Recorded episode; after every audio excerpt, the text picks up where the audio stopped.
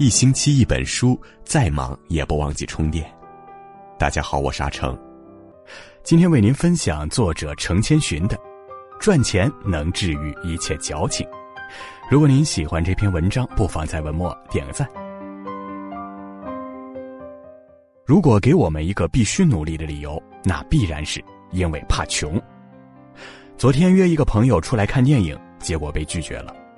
我感觉很奇怪，因为他几乎是朋友圈里最活跃的一个人，一般不会缺席朋友邀请的活动。他告诉我说，他现在正疲于赚钱，耽误不起时间。原来前段时间他的妈妈生病了，他头一次意识到，原来父母正在逐渐衰老，开始小病不断了。在医院里，他一脸愁苦的混在人群中排队交钱，看着账面上的余额，想到自己的月光生活。和银行卡里仅有的两千块钱，突然一下子意识到金钱的好处了。当生活带着疾病、灾难、窘迫袭来的时候，我们才会意识到，没钱真的是太惨了。我突然想起自己最穷的那段时期，连生病都不敢，因为看病实在是太贵了，肠胃炎犯了只能蹲在马桶前吐，然后强迫自己喝掉一大杯热水。那时候才发现，有钱真好，至少会让我们生活的更加体面，拥有更多的选择权。曾经看过一部电影，名字已经记不大清了，但是其中有句台词让我一直记到现在：我并不爱钱，但我知道钱能带来独立和自由。我喜欢的是独立和自由的生活。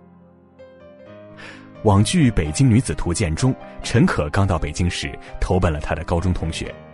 明知男女有别，但是因为没有钱，他还是得舔着脸住在同学的小公寓里。后来差点被同学侵犯，决定离开之前，还是小心翼翼地问他：“之前你给我介绍的工作，我还能做吗？”如此卑微，归根到底还是因为两个字：没钱。关于人为什么一定要努力赚钱，网上有这样一段答案，我非常的认同：辛苦的赚钱不是因为多爱钱。而是这辈子不想因为钱和谁低三下四，也不想因为钱而为难谁，只希望在父母年老时，我可以有能力分担；在孩子需要时，我不会囊中羞涩。如果给我们一个必须努力的理由，那必然是因为怕穷。之前看我的前半生的时候，觉得罗子君特别矫情，名牌大学毕业，面容姣好，因为当初老公一句“我赚钱养你”。便选择了做全职太太，饭有人做，孩子有人带，随便一双鞋就是八万块。丈夫在职场风生水起，而她只会逛商场和胡思乱想，没有一丁点经济能力，所以在婚姻危机到来时才会那么的单薄无力。在婚姻这场赌局里，罗子君输得精光，因为从一开始她就没有筹码，甚至连本钱也都是丈夫给的。好在罗子君醒悟的够快，离婚后立马找工作，一步步翻身。与罗子君形成鲜明对比的是她的闺蜜唐晶。唐晶是典型的职业女性，有房有钱，在职场混得风生水起，从不依靠任何人。小说里，子君离婚后有一天控制不住自己的情绪，跑到唐晶的办公室逃避现实。有这么一段心理描写：以前我并没有来过唐晶的办公室。今天有种温馨与安全感，坐下来竟不大想离开。这是属于他的天地，是他赤手空拳、咬紧牙关争取回来的，牢不可破。他多年来付出的力气得到了报酬。是工作和钱给了唐晶足够的底气。有没有钱决定了一个人有没有独立的人格。金钱可以让我们拥有更多的选择权，而选择能滋生我们的安全感。记得有一次看圆桌派，谈论的是与金钱相关的话题。节目嘉宾丁学良说，他在美国念书的时候，最好的朋友是犹太人。这个犹太人朋友说：“你们亚洲人总以为我们犹太人爱钱，我以前也为这一点感到很羞耻。